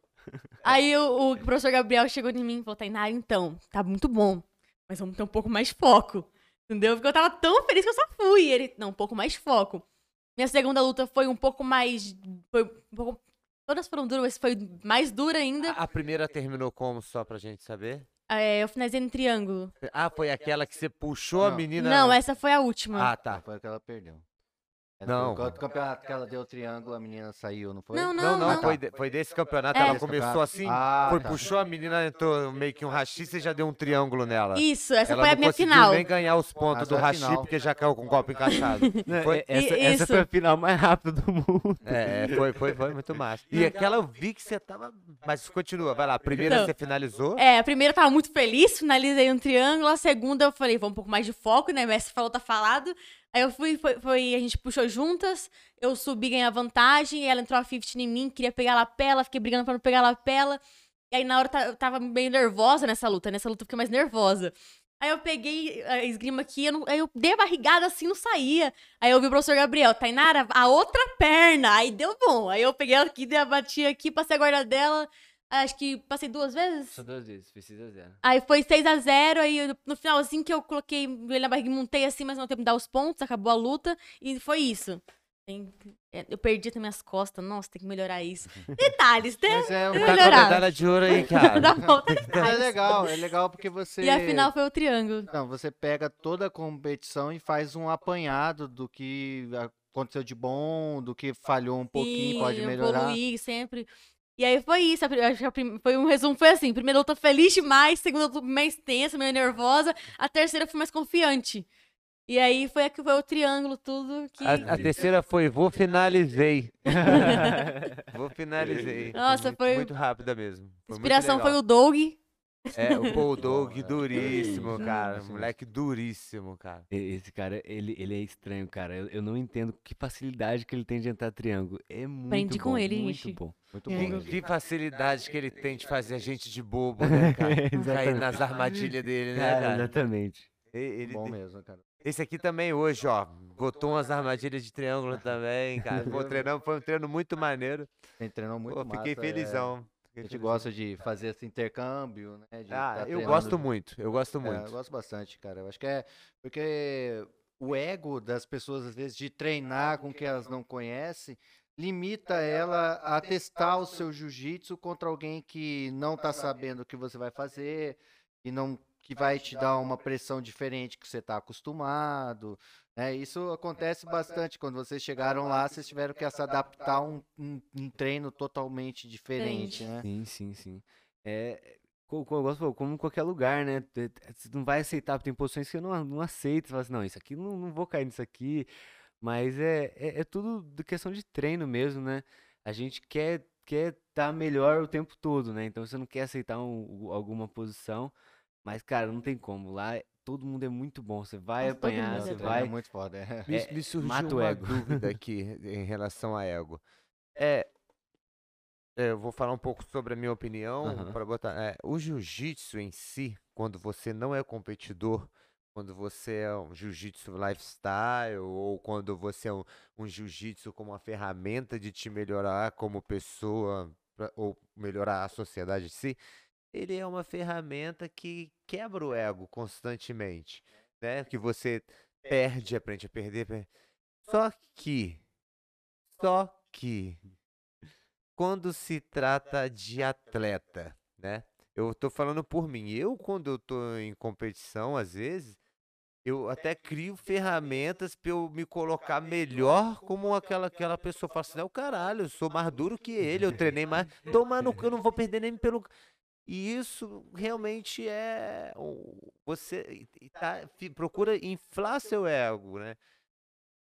Vocês que já começaram o jiu-jitsu desde muito novos no jiu-jitsu competitivo, o jiu-jitsu é uma ferramenta que eh, te tira o ego, diminui o seu ego, ou vocês não, tem que estar com o ego lá em cima para poder conseguir o que vocês querem de resultado. Se você não for Não, pelo ego, ego, autoestima, vocês... diria, autoestima, assim, de você estar É. confiante em você mesmo. É- é- é- você acha que você não está atenuando um pouco que o competidor não é questão de ele alimentar o ego mesmo nisso, a- a- até a própria vitória não é uma Não, questão de ego?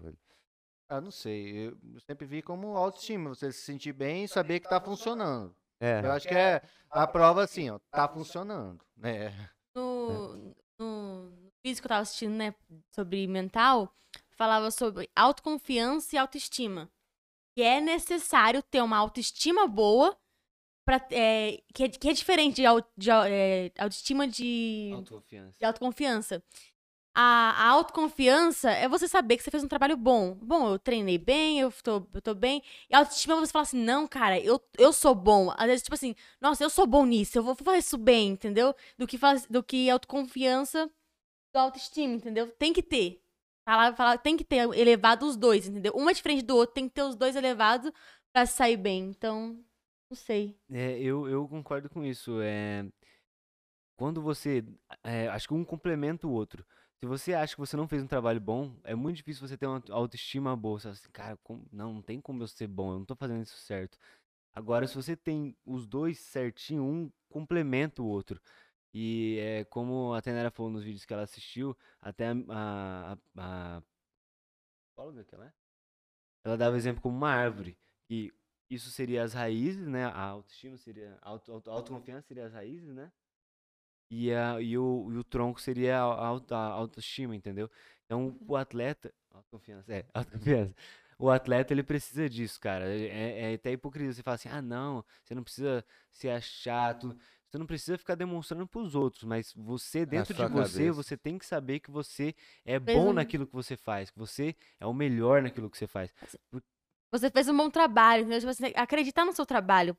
É, você treinou certo, treinou bem, se esforçou muito. Tem que acreditar nisso. Né? Poxa, eu treinei bem. Eu fiz a minha parte, entendeu? Eu fiz tudo que eu podia fazer. Então eu vou dar meu melhor nisso. Né? Não é se achar, não é menosprezar seu adversário. Falar assim, ah, eu sou. Olha, eu espero nunca, nunca, nunca fazer isso. Você nem sabe quem é seu adversário. É. Pelo menos no meu caso, eu nem conheço meu adversário, mas eu já conheço. botava, é o caralho que eu vou perder pra esse maluco aí. Aí eu já inventava algum bagulho. né? Então eu falo que por, pormigo, cara, eu falo isso sem receio. É, é, por exemplo, num treino de competição, quando o cara tá quase me raspando eu não quero ceder raspagem, era puro ego que eu não queria aceitar. Era o caralho que eu vessa aceitar essa porra aqui pra esse cara que nem. Às vezes do cara não tem nada a ver, entendeu? O cara é meu amigo duríssimo e tal. Mas eu usava muito A essas ferramentas, é. E, tipo assim, quando eu fui parar pra analisar meio que friamente, era meio que ego. Desde num campeonato, quando você fala, pô, eu vou dar. Tá empatado. Você vai atrás de uma vantagem. Já bota o egão, é o caralho que eu vou. Entendeu? Por isso que eu perguntei pra vocês. Contigo já não, não era essa vibe. E com vocês, vocês usaram essa.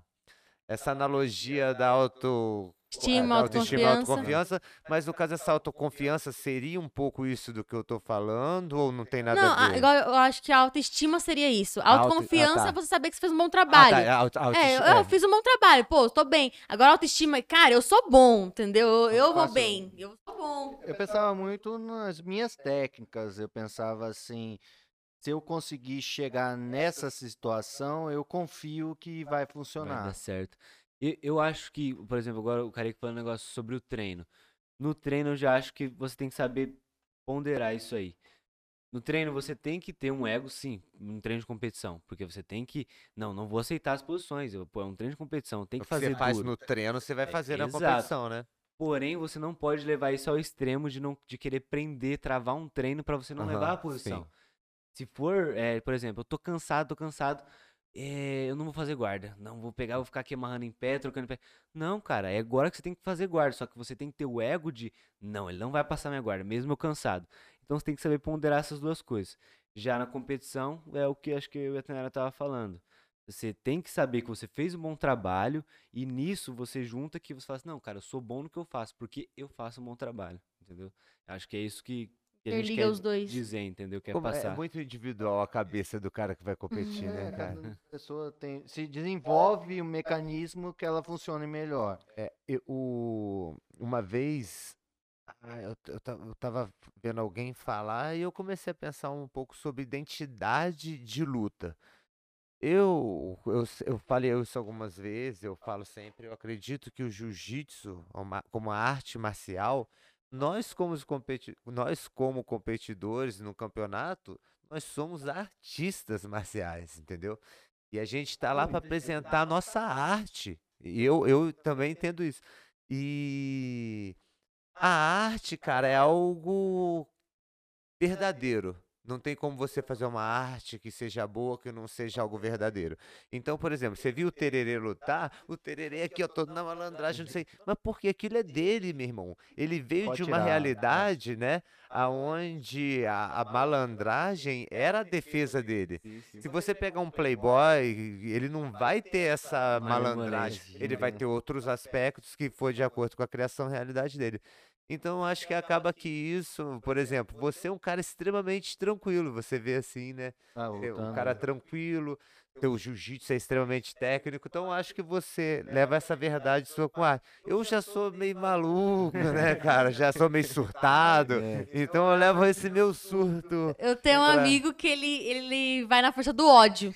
É, Entendeu? tem. Ele já chega, ele, ele parece que no olhar você Não é um mato que... fino, não, né? Não, antes Ah, disso. ele é muito. Ele já, não sei se, assim, ele entra pra lutar, já você vê no olho dele o ódio no adversário é, o- dele. É o mato fino, não é possível. Ele. O mato fino, você via o ódio Eu achei no vê, cara, o ódio, ódio. a maldade, É. eu, eu olho, eu, eu, é assim, eu não consigo ser igual, entendeu? Igual você falou, identidade, eu não consigo ter esse Não ódio, dá pra entendeu? imitar. E ele Não tem dá. mesmo, cara. Ele tem. E ele E não é maldade dele, tipo assim, ele não te odeia, entendeu? Mas dele, ele tem aquela. Ele luta com aquela. Com É aquilo motiva, é a motivação dele, entendeu? Acho que cada um tem a sua motivação, eu diria, entendeu? E o, e o cara quer lutar o tempo todo. Quer te No bater ódio. os, todo o tempo do treino. E se você amarra, ele te olha. No Tá ódio! É. Ele é realmente isso. Você, você, você falou, eu já lembrei diretamente dele. Então, você porque- que realmente é assim, né? Não sou eu que tô falando. E afeta, cara. Pra mim, quantas vezes quando ele tava aqui no Brasil no treino de competição na nossa academia, eu ia pra academia assim. Ah, não, cara. Breno, treinar cara. com o Breno. Ele, ele nem deixa negar treino pra ele, cara. Aí ele falava, bora, bora, carioca. Eu falava, porra, Brenão, tô quebrado. Ah, mano, não, tem que treinar, bora sim. Eu vou falar o quê? Eu falo, tá bom, Breno. E, ele, e assim, você não pode amarrar, você não tem aquele. Ah, vou segurar, não. Ele vai te acelerar até você Acelerar. soltar. Entendeu? Não vai deixar você amarrar. Ele Não dá a ordem do, essa do rola. de, tipo assim, você também não pode apanhar. Você tem que brigar. Se você Se você não tá aceitar, brigando o suficiente pro que ele quer, tá ligado? É. Eu acho que assim, dependendo do treino com o Breno, ele te faz você ter ódio. Ele, ele vai fazer você ter ódio dele. É, desse jeito, Dia. Você nunca treinou com ele, né? Cara, é, Na verdade, eu vi ele no primeiro, nos primeiros treinos dele, né? Então, eu acompanhei ele. Aí, depois, eu- quando eu voltei pra cá, eu não cheguei a ter essa oportunidade de treinar com ele. né? Moleque é. É, muito bom. Eu vi ele só no. Fui no seminário dele, né? Mas não chegamos a treinar, assim. Ah, não treinou, não. Eu até fiquei me sentindo velho, porque ele falou assim: ah, quando eu era criança eu assisti o Dilon lutar. Eu falei, "Tô velho. né, Porra, cara?" de novo, mas eu que já sou. Vou fazer 34 anos. Eu de roxa era você, era referência no Chegou a estado que eu ver, via né? lutar. Tô ficando velho entendeu? já, tô ficando Não, coroa. Não, não é ve- você não tá velho. A gente tem a mesma idade. Você tem história, é Coroa, diferente. coroa. Tem história. Coroa, é diferente de velho. Coroa é, mais bacana. A gente coroa, né? É. Eu vou ficar a Coroa cara é- do Leleco. Coroa velho gostosão, tá Você ligado? lembra do Coroa, Leleco? você lembra do coroa. Eu É, vou ficar o Leleco É. quando eu ficar velho. então, Ele falava, Tessália! Eu vou falar, Thaís! Caralho, você Óculos tá de sol na levando novela cabeça. velha. Eles nem assistiram Avenida Brasil. Não, Avenida Brasil vocês assistiram. Ah, assistiram. Oi, oi, oi, oi. Pô, The Sagrada. Avenida Brasil eles assistiram. Muito não é tão top. antigo, não, não é tão antigo, Ah, não. pô, a Carminha. Agora o clone eles não Lendária. assistiram. Eu, eu achei replay, acho que, que passava, mas eu, eu não Ela acho que não. cara de noveleira. Eu era, antes do jiu-jitsu. Quando eu comecei a treinar jiu-jitsu, acabou, gente. Eu mas antes eu. o perfil de, de Era. noveleira. Olha lá. Eu dava aula para os alunos, aí eles chegavam lá, eu falava. Acho que eu não sei se o Iago é dessa época, que eu tava assistindo a viagem. Eu falava assim. Porra, Cara, minha mãe é muito vamos fã treinar dessa depois da novela. viagem. Depois da viagem a gente treina. Eu parava Porra. treino pra ver o, a novela. A minha Eu mãe já queria- assistiu a viagem três vezes. cara. Eu queria ter uma camisa de gola rolê por causa do Alexandre. Alexandre, caralho, te eu morria de medo do Alexandre, cara. O inferno do Alexandre, eu falo, meu Deus, cara, deve ser ruim ir pro inferno, né? Como é? Na imensidão. E aquilo passava seis horas da Ah, tá. tarde. É. Seis horas da tarde. Era o inferno, o Alexandre. Era uma novela muito boa. Para os jovens, assistam, tá passando no Vivo. Tá passando no Viva sempre Viva. passa, né? A trilha Tem sonora no é YouTube demais. Com também. roupa nova. Oh, minha adorada. Top, Essa. moleque. Top. Você viu como é que a gente Essa aí foi vai... pra Nalu, que já viu três vezes. Ah. Mandei até um som pra você, ó. Você vê como é que a gente vai de um canto pro outro, né? Fácil, Aqui a né? gente faz. É a conversa, o pós-treino. É, Depois do é, tatame. Menos as fofocas que a gente faz no tatame, que a gente, Off, aqui a gente é. não faz. É, a gente, quando tá ali atrás dos bastidores, dos bastidores, às vezes é, acaba sendo mais ácido, né? Eita, aí eu falo mesmo. Quando é, de mim, dos outros você- fala. cara, ele, ele solta. Eu sei É. que ele vai falar, ele vai falar. Hoje foi tranquilo, espero que vocês tenham gostado da- de expor de uma maneira mais solta, né? Hum, Até mais jovem. Ah, Antes de, de, de terminar, eu queria até fazer uma pergunta que me fugiu. É, eu vi vocês falando de TikTok, né? Ah, É uma é. coisa que a gente é- que é coroa não, não Durante, mexe. durante a nossa conversa, eu, eu pensei É, várias eu vezes falei em falar e esqueci também. É, como é que é? O pessoal da, da idade de vocês. Nossa, a gente já chegou nessa idade de falar isso. É, Ah, já pessoal daí, chegamos. Já chegamos. Já Já, já chegamos. chegamos. Já chegamos. Que a gente é chamado de cringe chegamos. agora, né? Cringe. Se tu fizer um TikTok, a galera vai falar: caralho, Caralho, Dilon mano, a dancinha. A molecada se meter top. É, como é que é a, a- rede social de vocês hoje? Como é que vocês administram ela? eu acho que é um recurso muito bom pro jiu-jitsu, pra, pra, pra profissão que quero seguir, né? Dá pra usar isso como recurso a nosso favor, não só como para consumir, mas pra gerar o conteúdo, né? Então, assim, eu não sou muito boa de dancinha de TikTok, não, nossa, não tem nem a malemolência pra isso. Mas, assim, o Reels do Instagram eu já consigo usar melhor.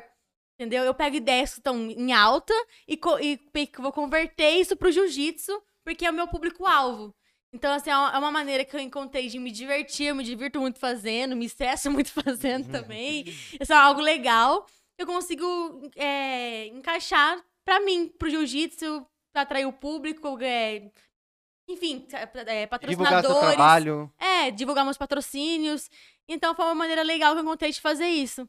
E, e que nem, é, muitas pessoas consumem esse tipo de conteúdo, né?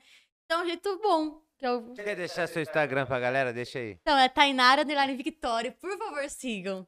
Sigam. O E Pedro seu? já é- parece ser um pouquinho mais vergonhoso. Eu, no- eu vou falar a minha verdade, cara. Eu, eu- a minha mãe fala, se ela vai assistir, se ela vai confirmar pra vocês. Eu nasci na época errada. rapaz. eu, eu sou muito aversivo à tecnologia. A Tainara me ensina muita coisa, sério. O meu Instagram antes, só pra você ter uma ideia, eu só postava foto do pódio e mais nada. Não. Era isso. Agradecendo. Aí eu colocava assim, é, valeu galera, tal, Campeão. campeão tal negócio. Campeão, Fechou. campeão. Aí eu- eu Campeão, não tinha mais sabe? nada no meu Instagram. Quem começou a mudar muito essa visão minha do Instagram foi a Tainara. E começou a me explicar o como eu poderia ganhar patrocínios e como isso poderia me mostrar pro mundo. E, cara, eu melhorei muito. Ho- Hoje em dia eu tô mais parado ainda de novo, mas ela me cobra bastante. No brasileiro eu parei também, que eu falei, vamos focar no brasileiro, né? Vamos Ah, ter um sim. foco só, mas eu vou Você acha voltando. que tem gente que atrapalha? Você acha que tem gente que às vezes exagera, fica muito na rede social e acabava esquecendo um pouco o treino? Eu acho que assim, é nada ao extremo é bom, né? Tudo tem que ter um equilíbrio. Então, assim, até pra consumir o Instagram tem que tomar cuidado. Qualquer, qualquer pessoa, não só atleta, mas consumir demais aquilo lá, às vezes você, poxa, eh, você precisa descansar. Aí você fica lá no celular, você não tá descansando, somente trabalhando ali, Nossa. entendeu? Pô, às vezes você podia ler um livro, você tá ali no Reels. Ou, às vezes eu passo horas ali no Reels vendo. Falo, meu Deus, cara, perdi uma hora da minha vida aqui vendo nada. Perde, Entendeu? Vezes- Ou então, tem que ter um limite. Talvez tem que ter um limite. Como tudo tem que ter um limite, entendeu? E, e vocês falaram que é uma ferramenta que ajuda. Pô, já que ele- eu quero conversar com eles. Vocês falaram que é uma ferramenta que ajuda em patrocínio. E patrocínio pra vocês? Vocês conseguem um patrocínio? Legal. É, primeira coisa, né? Apoio e patrocínio, né? Su- é, é, patrocínio. Vocês têm algum patrocínio que ajudam vocês de forma realmente efetiva? A gente. Tirando o Beto, que é seu Não patrocinador vale oficial. Ah, pai. É. Eu tenho um patrocinador que é meu tio do cabeleireiro, que é desde meu primeiro campeonato. Pior Ah. que você Nossa, mas é- ele é o oficial, assim, sempre, em tudo, tudo, tudo. Kimono, preciso de qual- qualquer coisa, ele, ele sempre tá me suprindo e e eu falo que ele é meu, meu patrocinador oficial, porque realmente, desde a minha primeira aula de jiu-jitsu, ele tá ali. Então acho que ele é o mais forte de todos que eu tenho. Mas eu tenho o Japa Pets, que me ajuda com. É, na época eu não tinha. Agora tem arte, com- paga todas as minhas viagens, inscrições, tudo, né? Mas antes ele me ajudava com um patrocínio de, de inscrição, os pets, meus kimonos, ele, ele consegue pra mim tudo. Entendeu? Então, assim, ele até ofereceu, Tainara, se você quiser uns pets pra você vender no campeonato, conseguir um dinheiro pra sua viagem. Então, assim, é um tipo de apoio, um patrocínio muito bom. Também tem alguns outros, né? Mas. Ah, farmácia de manipulação. Com certeza. Farmácia de manipulação é um dos mais fortes também, que é a arma ativa. Isso. Então, assim, é, é excelente, porque é- esse, é- os manipulados me ajudam de forma incrível. Que, aliás, outro patrocinador, que é o doutor Diego Ferreira, aliás, podem Ah, seguir sim. ele, gente. Nossa, excepcional. Então, assim, me ajuda na vida de atleta que desde que eu conheci o, o doutor e comecei a consumir os manipulados, o meu rendimento nos treinos, a noite de sono que eu consigo fazer. É, é incrível, entendeu? É só quando bate aquela de ansiedade muito intensa que eu não durmo. Mas normalmente eu consigo render muito. Lá em, lá em São Paulo mesmo, a rotina é diferente daqui. Aqui eu vou indo dormir tarde, mas lá é 8 horas, assim, eu janto, dormindo. tomo a melatonina que eu preciso consumir, apago. Assim, é uma noite intensa de sono que realmente eu durmo. Acordo no outro dia bem melhor pra treinar, a mente mais tranquila, o corpo relaxado, consigo é, fazer um treino mais eficiente. E você, Pedrinho? Eu também tenho bastante patrocinador que, assim, com o tempo fui conseguindo. Eu tinha de academia, que era do, do estúdio do Rafael, Top Train Studio. Tinha da Wolves também, que é do mesmo da que funcional, preparação física, tudo muito bom também. Tinha uma, ah, uma loja de telefones da Apple, que me ajudava também financeiramente, que é a WSNet. Também tenho da. Qual é o nome daquele lá do. Essa parte bom. aí que a gente não lembra o nome. Não, mas normal, são É, muitos, a é gente bastante, perguntou é bastante, agora. é bastante. Sem vocês se Ó, prepararem. É, é, a Naturalis Sorvetes, todo mundo já sabe, esse eu divulgo bastante, né? O Do Wagner é um nosso cara que amigo ajuda. Pé fortalece bastante o jiu-jitsu, Pé. É. Parabéns por isso. Não ajuda cara. só eu, ajuda um monte de gente no jiu-jitsu, todo mundo sabe, é um cara das antigas do Jiu também. E a empresa do, do meu tio também me ajuda bastante, importe peças. E eu e a Tainá também a gente é pleiteado pelo Bolsa Atleta.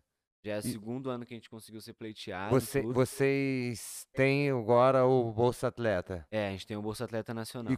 Qual a importância, o quanto que isso ajuda vocês? Cara, bastante, cara. É, literalmente, lá em São Paulo, a gente tem uns custos ainda de, de vida lá, né? Eles ajudam muito, mas tem nossos custos também. né, para coisas a mais que a gente precisa, suplementos ou coisas diferentes que possa ter na dieta, também a gente tem que comprar. Final de semana também comida. E ele ajuda nesse todos esses custos que a gente tem a mais, entendeu? Coisas que a gente precisar, ele sempre está ajudando, porque é um, é um. A vida de atleta, você investe muito em você. Então, se você quer ter alguma coisa a mais, você tem que investir. Então, ajuda bastante nisso. E eu também, um, um patrocínio que eu, eu, pelo menos, considero muito patrocínio, era o Agnaldo. Ele não me cobrava mensalidade, ele deixava eu treinar lá na wrestling de graça. E isso me ajudava muito, demais. Ok. Aqui, interessante, que também a gente vê os dois lados, né? Antes a gente trocou uma ideia com a Giovana e ela, vocês sabem, merece demais Uhum. e não conseguiu o Bolsa Atleta, né? Agora, em contrapartida, vocês dois que merecem demais e conseguiram. Então, pra gente também ser justos, né? Não É, falar que Vamos mostrar que que, é só ah, que a no gente- caso deles é um total o acerto. caso deles é um total acerto. É, eu acho que to- todo mundo concorda, é uma coisa que sempre vem todo ano. O processo seletivo tem que ser melhorado, isso sempre é discutido. Desde a época que eu era da canoagem, eu também tentava receber, muitos anos não recebi, demorei a receber, então, tipo, é uma coisa que todo mundo já evidencia que precisa ser melhorado. Tem gente que merece não recebe, e... Algumas pessoas que não merecem recebem. É, É, a- normal. a- é, acontece, entendeu? Eu, a- eu acho que é uma coisa que tem que ser melhorada e todo ano é discutido isso, entendeu? Acho que é uma coisa que não tem problema a gente falar aqui. Né, É- é- é quem quer realidade, melhorar. é E não pode usar desculpa como, ah, outros estados não têm, aqui já tem, já devia estar bom. Não, se tem, vamos distribuir certo. Construir para quem É. realmente merece. A gente É. tem atletas incríveis aqui no estado. Eu acho que não é desculpa, ah, mas o jiu-jitsu tem que estar agradecido de ter bolsa atleta. Não. Se a gente tem bolsa atleta pelo jiu-jitsu, é por capacidade do jiu-jitsu Mato Grosso do Sul. Então vamos dividir Não, corretamente. é, eu, É, eu- um- já tô, já tô, igual eu falei, como eu antes na, na canoagem já recebia, eu já tô um tempo a mais já pleiteando e vendo como que é o processo seletivo. Todo ano eles mudam e sempre acontece alguma coisa, entendeu? Nunca, nunca vai realmente certo. Acho que é uma coisa que deveria organizar melhor tudo. Mas a- até que eles melhoraram um pouco mais esse ano do que nos outros anos. Nos outros anos ficou muita gente ainda que não merecia também. Nossa, é, é complicado. É, é uma coisa complicada.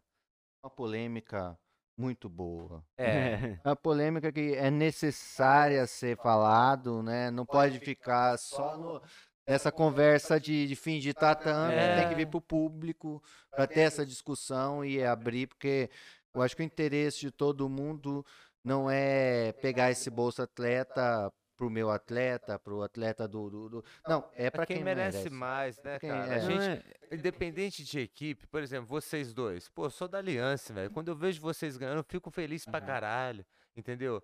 A Giovana, tipo, antes dela ir pra cá, ela, ela tava esse tempo comigo, mas eu não quero ser o papa aluno dos outros. Foi só um tempo, ela teve outra, outra escola, mas, cara, eu fico feliz pra caralho, entendeu? Mato Fino, porra, eu fico.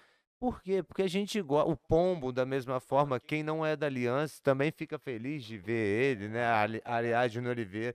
São grandes nomes daqui do estado que o pessoal fica feliz de ver ganhando, independente de equipe. a gente torce pelo jiu-jitsu do estado, né? Porque a gente é um É. estado que tem muito atleta bom, mas é pouco divulgado, né? Então a gente torce para independente, qualquer equipe que a gente consiga levar para fora o pessoal. E, e eu acredito que seja isso. É um, o precisa melhorar o processo seletivo, porque tudo é muito lindo. É, é- o dinheiro é bom, a, a- o- as condições que eles dão pra gente são muito boas. É um projeto incrível do Bolsa Atleta, só que tem que melhorar o processo seletivo. Acho que é o que fica, né? É o que- Pior, Uhum. acho que a crítica maior é É essa. o processo seletivo. O re- O resto tá- anda muito bem, eles sempre estão melhorando, tentando trazer melhorias pra gente, igual esse ano eles, eles implementaram a gente ganhar meia em qualquer coisa, qualquer benefício, a gente tem é, meia entrada em tudo, então to- eles estão sempre conseguindo direitos mais para os atletas. Só precisa melhorar o processo seletivo, eles têm que conseguir realmente ver quem são os atletas que estão representando o estado lá fora.